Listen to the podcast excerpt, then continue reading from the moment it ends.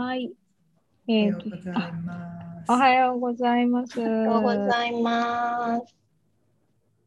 これはもうまやさんレコーディングは始まって、はい、始めました。ね、はい。はい。ありがとうございます。皆さん、今日も朝早くからありがとうございます。はい、えー、スチャ会の第5回になりますかね。で、今日は、えインクルーシブデザインとは、えクラブハウスの例から考えるということで、え始めたいと思います。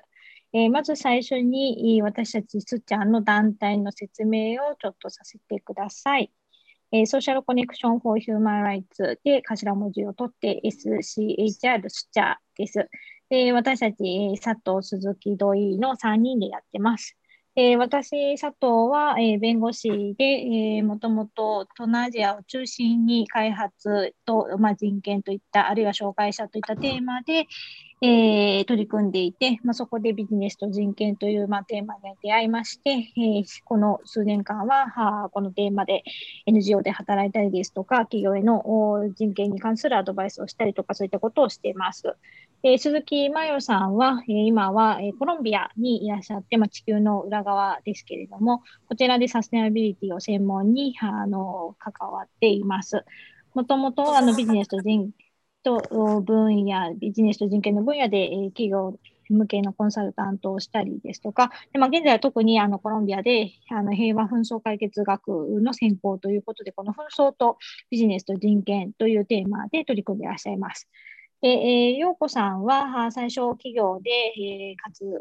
動をされていて、えー、その後 NGO のアムネスティインターナショナルでファンドレイジングですとか、企業所が担当されて、で、えー、その後はシーサルコンサルティング会社を経て、え、現在は公益財団法人で、え、勤務をされているということで、まあ、我々3人ともビジネスと人権というテーマでの共通点はあるんですけれども、まあ、それぞれのあの視点だったりとか、あ経験、バックグラウンドといったものが少しずつ違うというところが、まあ、スちゃんの面白いところというふうに思っていただければというふうに思ってます。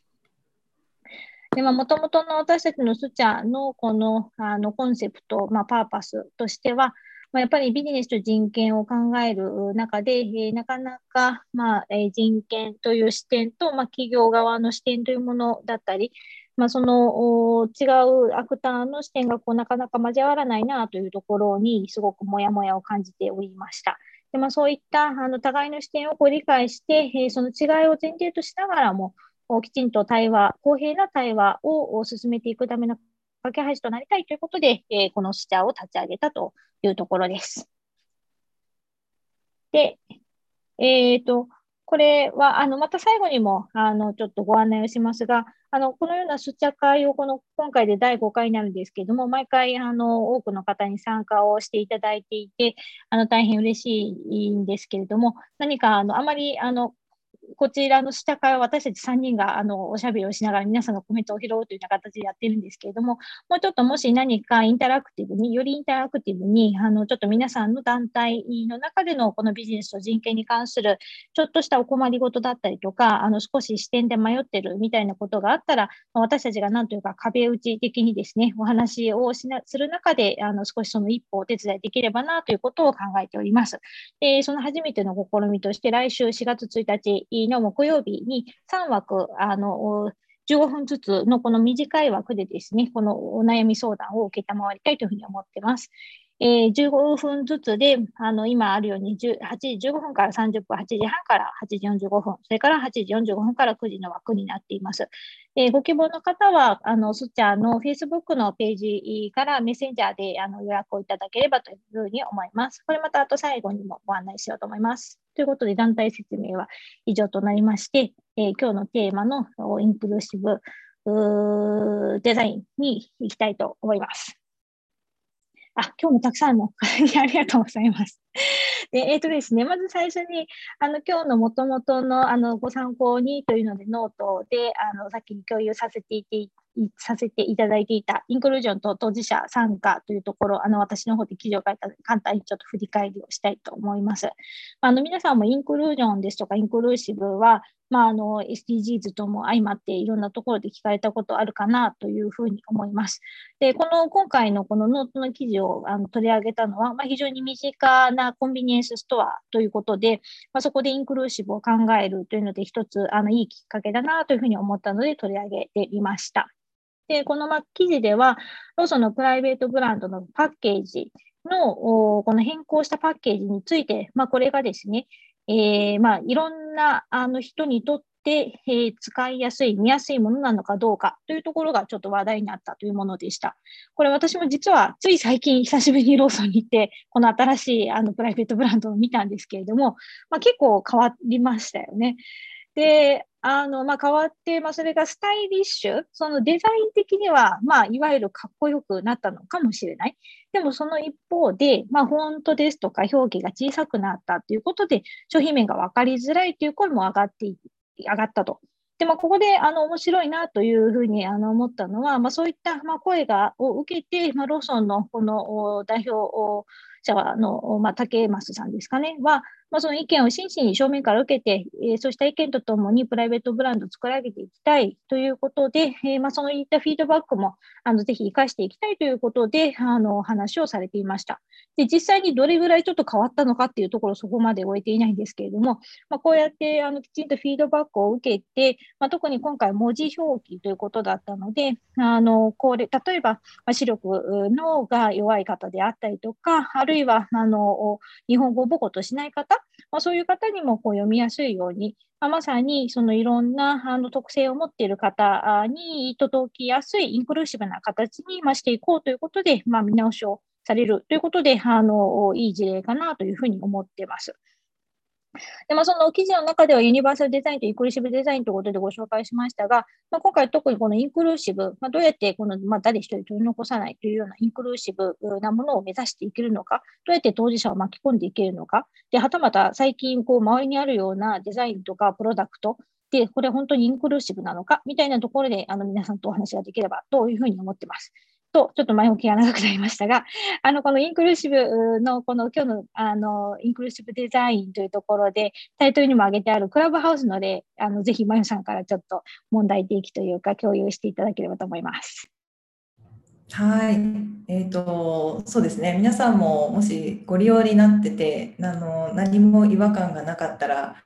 あのえっていう話かもしれないんですがクラブハウスすごい流行ってきてますがあの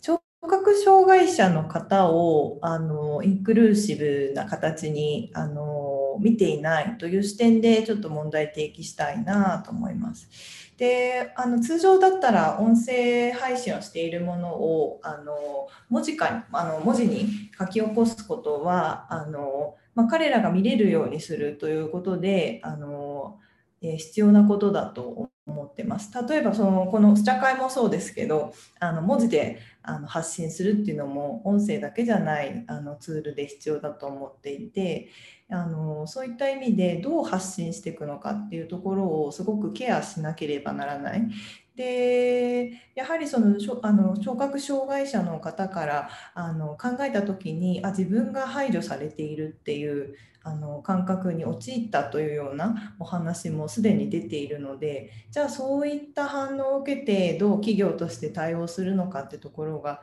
かなり重要になってくるかと思うんですがまだクラブハウスの方からは何もないような状況だと認識しています。でこういった形であの流行っているからいいっていうような状態だとあのそれだけであのビジネスとしていいんですか？という問いかけを皆さん消費者としてする必要があるんじゃないかなという思いもあり、はい、今回問題提起しました。皆さんもしご利用になってて思っていらっしゃることなどあればぜひコメントでいただければと思います。じゃあ一旦ここまでで次じゃあ陽子さんどうでしょう？はい。ありがとうございます。クラブハウスそもそも Android は使えないっていう、なんかもうそもそも誰一人取り残さないって考えられてないんだな。そうなんです私、Android ユーザーなので、全然クラブハウスについてってないんですけど、なんかこの誰一人取り残さないっていうインクルーシブデザインの視点で、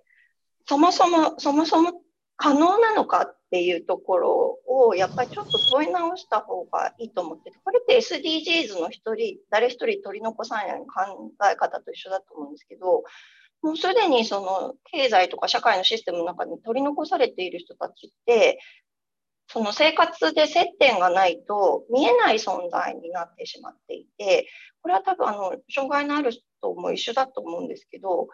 例えば自分が当事者の方と近いところにいたりとか自分がその一瞬でも当事者に近い形になった時なんていうか例えば怪我をして階段を登れなくなったからやっぱりスロープがないと困るとかそのエスカレーターがないと困るとかなった時にハッとすることでなんかそのに自分から見えにくい部分をどういうふうに考えるんだろうっていうのは常に自分が持ってなきゃいけない視点だなと思うんですけどやっぱり、う、なんか気づきにくいななんかこれずっと試写会で話してることだと思うんですけど、うん、気づきにくい部分どう気づくのかっていうのがやっぱりすごく大事だよなというふうに思うしその誰一人取り残さないって言ってるけどすでにいろんなシステムが取り残す形になっちゃってる中でこれってどうやって変えていくんだろうっていつも思っちゃってるところがあります。なんかすごくやっぱ難しいなって思ってしまう。うん、なのでだからこういうところに多様性とかダイバーシティの話が出てくるんだと思うんですけどやっぱりいろんな視点がそこに入ってれば気づきやすくなるしあとやっぱり不便ですよって声を上げやすい形を最初に用意しとく。その誰一人取り残さない状態は多分無理なので、声を上げやすいように、その声を上げられるようなあの窓口を設置しておくとか、さっきあの、まやさんが消費者の声って言ってくださいましたけど、そういう声を上げるところを作っておくっていうのは大前提なのかなと思っています。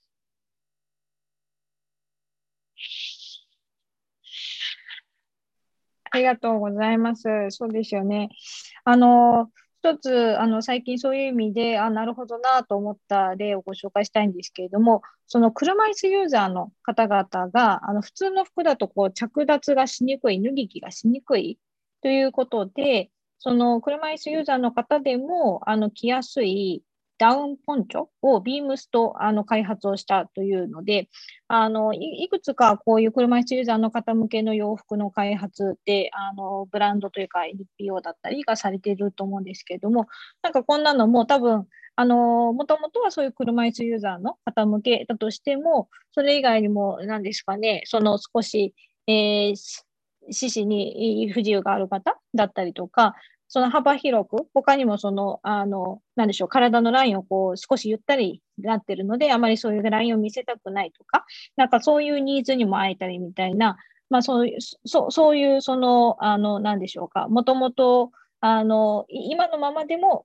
まあ、なんというか、あの、利用はできたけれども、さらに選択肢が広がるということでは、インクルーシブにするっていうのは、本当にその、もともとあの取り残されていた人をきちんとインクルーシブしていく、その人たちをこう取り入れていくというのに、プラスして、そのさらには気づいてなかったけれどもというところにもこう届けられるっていう意味では、すごく、なんて言うんでしょう、ダブルに効果が出るはずだと思うんですよね。ま、まあ、まさにダイバーシティインクルージョンもそうだと思うんですけれども、とか、あの、あるいはフェミニズムがもちろん女性だけじゃなくて男性もみたいなところにも関わるのかなと思うんですが、なんかそういうその身の回りのものなんかで、あの、どんどんどんどん、あの、新しい発想というか、今まで、こう、いわゆるペペルソナとして、こう、一番こう、よくあり、ある人たちみたいな、そのマーケティングの思想からちょっとなんか離れることが必要なのかなっていう気もしてるんですよね。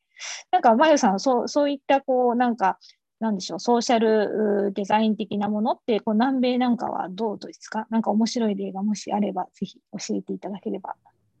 南米でいうとあのまず言語があの先住民の言語があの皆さんはわからない。で皆さんは、えーと、で先住民も逆にスペイン語がわからないとかがあるのでそういった意味でその通訳機、まあ、日本語から多言語っていうのも最近増えてますけど結構そのインクルーシブにするためのあのそういうテクノロジーを使ったっていうものはあの少しずつ増えてると思います。でこのパンデミックで余計にその必要性が高まっていてそのオンラインじゃないと会話ができないけどあのインターネットがないとかそういうそもそもの話があのあるのであのそういったところの障害を乗り越えるためのテクノロジーあのっていうのもあのまだまだ十分にはないので期待されてると思ってます。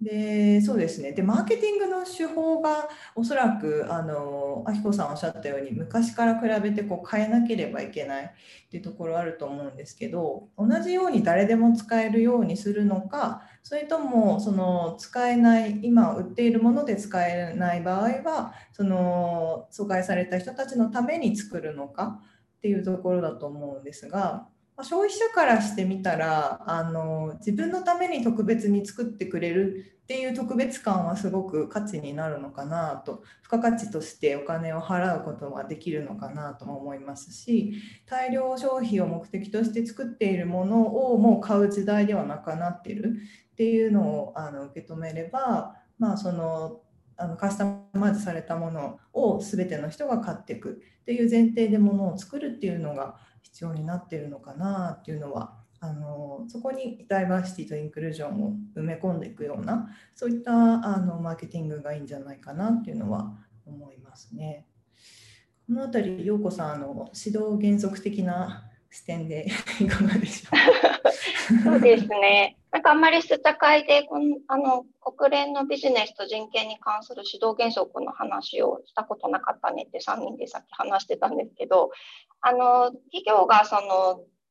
自社の事業を通じて人権に影響を与えないかどうかっていうことをチェックするその責任がありますよっていうのを書いてるのがこの国連の指導原則なんですけど指導原則でいうとその企業がどこに気を使わなきゃいけないかっていうとその特定のあの事業の過程に気を使うのではなく例えば原料調達のところが今結構注目されてますけどここだけ見ていればいいということではなくて、自社の製品サービスが原料生産のところから最後サービスが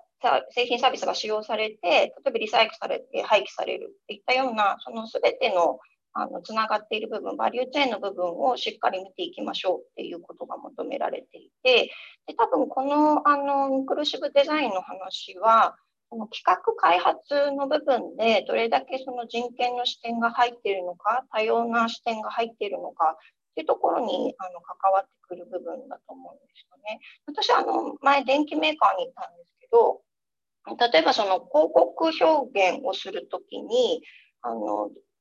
広告を担当している部門から人事部門にこの表現で大丈夫かってチェックが入って人事から CSR にこれで大丈夫だろうかって相談ができるようなあの体制が取られていて、多分全ての表現をそうしてたのではなくて、あの懸念される点がある場合にそういうチェック機能が働いてたんだと思うんですけど、なんかそこでその人事で気づかなかったこと CSR が気がついたりとかすることもあったりしたので、やっぱりその多様な視点とか、あの部門でもいろんなところが携わることによっていろんな視点が入っていくので、そういうところが大事なのかなという気はしますね。なので、企画開発とか、その社内のいろんなプロセスにおいても多様性が必要だなっていうのは感じたりしますね。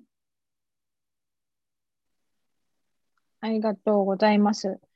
もう一個ちょっと今の、あの、例、今のこう話の流れで、あの、一つ具体例でこれいいなと思ったのをご紹介したいんですけれども、あの、ご覧になった方もどっかでいるかもしれませんが、ヨーロッパのスーパーで発達障害者の方に優しいクワイエットアワーというのを導入したというのがあったんですよね。あの発達障害の方で、まあ、いろんな特性をそれぞれもちろんお持ちですけれども、やっぱりこう賑やかな音だったりとか、光だったりとか、そういったものがこう苦手っていう方も一定程度いらして、で結構そういう方なんか日本のあのスーパーのあのものすごくいろんなものが流れている空間って多分すごく辛いと思うんですよね。で、でお子さんがあのそういうあの特性をお待ちだったりすると、なかなかあの親御さんなんかが、あの家族の方があの買い物をするというのもこう時間帯とか、そこにが困ったりみたいなことって日本でも多分あると思うんですよね。なので、こういうそのスーパーのそういうあの時間帯を設けるみたいなのは、もちろんそういう特性のある方方にとってはよりプラスだし、まあ、私もあんまりあのそういう流れてたりっていうのは、まあ、ないあの静かの方が好きは好きなんで、まあ、そういうふうにあの個人的な好みであのそういった空間の方がいいなっていう人にとってもいいなと思うので、なんかそうそういうのもから始めるというのはあの一つだろうなと思うんですよね。なんかちょっとね、あのコロまあ、そうか、あとはその高齢の方向けに、ちょっとこう、ゆっくりの、こう、回れるような時間帯にするとか、まあ、コロナの時にね、少しあの、人数制限との関係で、そういう高齢者の方、障害者の方向けの時間みたいなの設置してるとこもありましたけど、なんかそういういろんな、あの、日々の日常のサービスのところにこういうインクルーシブの視点っていろいろ入れられるんじゃないのかなという気はするんですよね。なんか、また、はい、あ、どうぞようこそ。なんか、やっぱり知らないんですよね。私、あの、今、コミュニティ財団で働いていて、あの、いろんな NPO、NGO に、あの、資金的な支援、助成金を出したりするような仕事をしてるんですけど、昨日、あの、その支援先の一つで、エッジさん、エッジっていう NPO があのあって、そこからニュースレターが届いたんですよ。で、エッジさんって、あの、ディスレクシアの子供たちを支援している団体で、でディスレクシアってあの読み書きの学習にあの困難を覚えるあの状態なんですけど、そのディスレクシアの子供たちが文字を見たときに、その認識しやすい文字、フォントがあるっていうので、そのニュースレターに書かれていて、で、そのニュースレター自体もそのフォントで作られていて、やっぱりそれって私にとっても読みやすいんですよね。なんか、あ、知らなかったなと思って、なんかその、し、うん、なんか知らないとやっぱり対応できないなと思って、だからアンテナを広く立てとくことが必要だし、自分が届けたい、例えば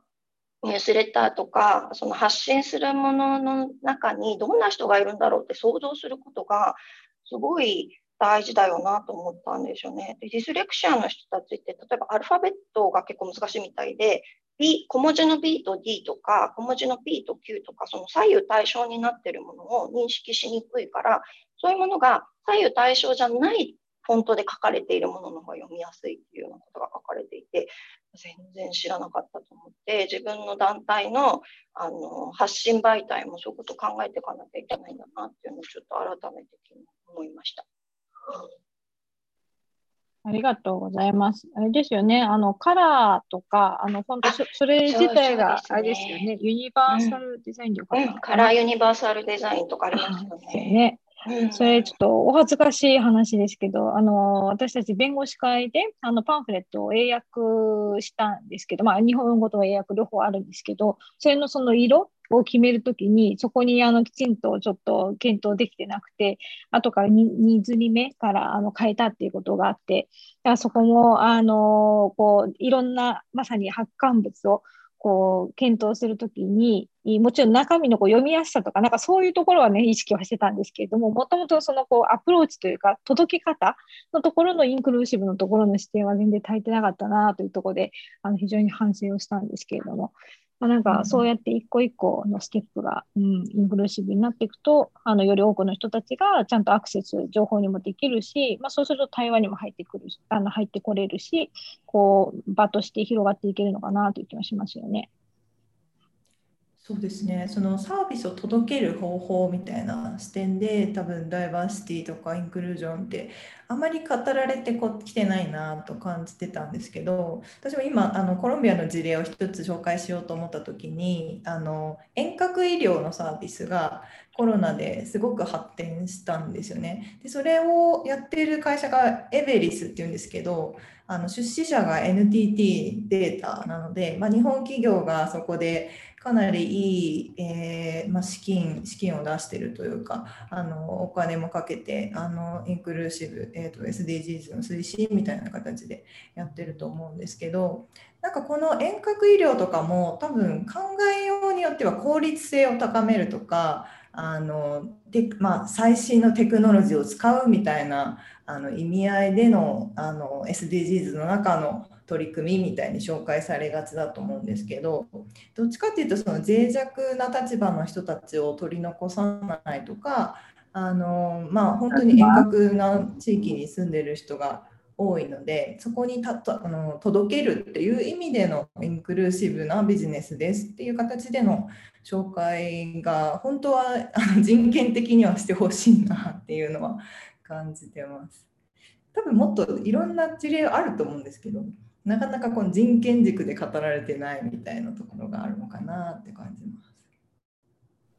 結構企業のあのサステナビリティレポート、CSR 報告書とかって、あのユニバーサルデザイン、カラーユニバーサルデザインとかユニバーサルデザインフォントが使われたりしていて、なんか B2C の会社は多分あの消費者の声が届きやすいので、ある意味対応があの進んでいるところがあるなという気がします。で、企業の場合はあのどこかが始めると必ずあのどんどんいい事例はあの真似されていくので、それが広がっている気もしますし、なんかやっぱりどこかが先進的なことを始めて、それがいいねってなって、必要な人が多いっていうことが分かると、あっという間に広まるという良さもあると思うので、なんかその、だんだん多分、それこそ今回、あの、あきこさんご紹介いただいたローソンの PB とかも、消費者の声をちゃんとに対応してきますっていう姿勢はすごく明確に出ていたし、いろんな人の声を聞いて、あの、ものづくりをしてるんだな、みたいなのが、逆にあの、見えてきたという意味では、なんかすごくよ、よかったなと、なんか失敗したけどよかったなっていうふうに、ちょっと見てて思いました。確かにそうですよね。あの、さっき、あれ、まゆさんだけ、よくさんだけ、あの、初めから全部インクルーシブにっていうのは、まあ、目指すとしても、やっぱりそれは私たちの自分自身のこう経験だったり体験をベースにどうしても考えてしまうから、あの考えが及んでないところっていうのは絶対出てくるわけですもんね。だから、それを、それをま前提として、あのやってることが100%できてないという前提、100%、まあ、できてないというか、どこかでまだ届いてない声があるよねっていう、届け、あの、きちんと私たちが見てないところがあるよねっていうのを前提にむしろやっぱやった方が、こう柔軟にできますよね。なんかその辺どうなんだろうなんかなんとなく日本の企業の方ってこう出す段階でもパーフェクトをこう目指してる感じもあって、なんかそこでこうなんかあると、あのそこでこう変えたりするのはこうすごくままずいというか、なんかこう間違えたみたいなところで、こうちょっとそこのこうだ出してからの変化みたいなところが意外とこうしづらいのかなみたいな気もするんですけど、まゆさん、なんかその辺はなんかありますか、印象として。あのか完成度高くしてないと出せないっていうところですよね。そうですね。そこって確かに日本的だなとすごい 感じて、こっちは走りながらとりあえずやってみたいな文化的にもそうですし、何でしょう。まあ、コロンビアでいうとヨーロッパを追いかけていくみたいなところあるのであの、まあ、ヨーロッパのその法制化のデューデリのあの義務化とかもありますけどやっぱりその辺を見て走っていくためにはもうできたとこから出していかなきゃみたいなところはあると思うのであのそうですね。あんまり躊躇してる余裕というかあのまあ、人権に関してもすごく焦りを感じてやっていくっていう方針の企業も出てきているのでそういった意味ではあの、まあ、できるところからやっていくっていう姿勢でいいのかなと思います。そんな完璧にあの 求めなくてもいいのかなと思うんですが多分この辺結構担当者の方が悩むところなのかなと思うので。はいなんか気軽にもう少しその NGO とかに聞けるようになるといいなと思うんですけど、私、アムネスティにいるときに、某大手スーパーさんが、あの、フェアトレードコーヒーを出すので、パッケージのデザイン大丈夫かどうか見てほしいって言われたんですよね。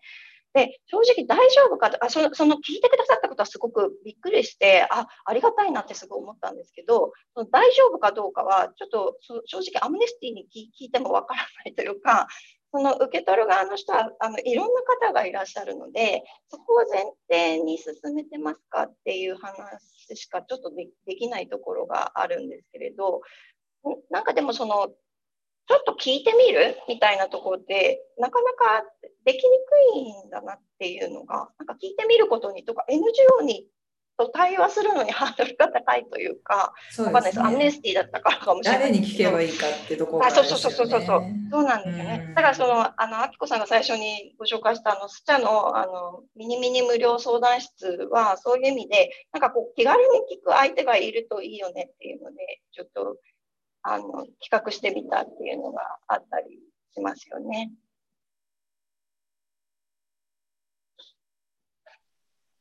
はい。と、なんかそんな話をしてるうちにあっという間に、あっという間に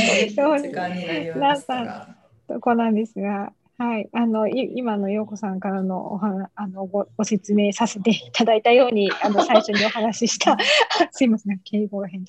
月の1日来週の木曜日にはい、このあのミニミニ相談会をしようかなというふうに思ってますので、まずちょっとトライアルであの3枠ですけれども、もしご関心があれば、あの何でも全くあの構わないので、まあ、ビジネスと人権という観点が、あのなんというか、ちらっとでも入っていればと思うので、でね、あのちょっと話し相手でも 何でも構わないので。でもいいですし、企業に関わらず、何でしょう、うんうん、ね。何でも人権であれば研究している方でもいいですし。そうです、はい。うんぜひご関心のある方はお申し込みいただければと思います。今ちょうど最後にあのコメントできるような方から一律試験だと環境配慮のために取扱説明書がペーパーレス化されているけれどもでも電子化されたものに押しついてなかったりあるいは高齢者の方がスマホで説明書を見るというのは困難が多かったり、あるいはまあ企業としてはそのコストを考えると難しいという点があって、そうですよね。だからこの点もそのコスト削減というか利便性というかというところとこのインクルーシブって、まあ、多分そそこだけで見てしまうと必ずしもそれはあのイコールではないんだろうなというか相関的ではないんだろうなと思うので、なんというかもうそういうのはでも当たり前の、まああのまさに障害者の権利の合理的配慮もその観点かなと思うんですけれども、なんかもうインクルーシブをそう前提とした形でこういろんなものの、あの、なんでしょう、デザインというか、あの、こう展開ができるようになるといいんだろうなとは思うので、その辺はまあせっかくビジネスと人権は NAP を作ったので、そういったことをまさにあの国から本当は政策として推してもらえるといいんだろうなとは思います。あきこさん、まとめありがとうございます。ありがとうございます。ラップの話もね、今度したいですね。ああ、そうですね。国がやっぱりビジネスと人権について動いていく、企業の後押しをしていくっていうのがもう明確になっているので、うん、どんなことしていくつもりなのか、ちょっとまだ見えないところです。うん、まあ、そういう話もしていきたい。ですね。はい。じゃあ、そんな感じで、今日もあの30分間、あの皆さんありがとうございました。ありがとうございました。来月4月のまた終わりぐらいにあの同じく試写会をしようと思ってますので、まあ、テーマなんかもあのまた皆さんのご関心なども伺いながらと思っているので、Facebook などでもいろいろあのご意見いただけたらと思います。はい。ということで、またあの来月お会いできればと思います。今日も多くの方にご参加いただきありがとうございました。ありがとうございます。良い一日をお過ごしください。良い一日を。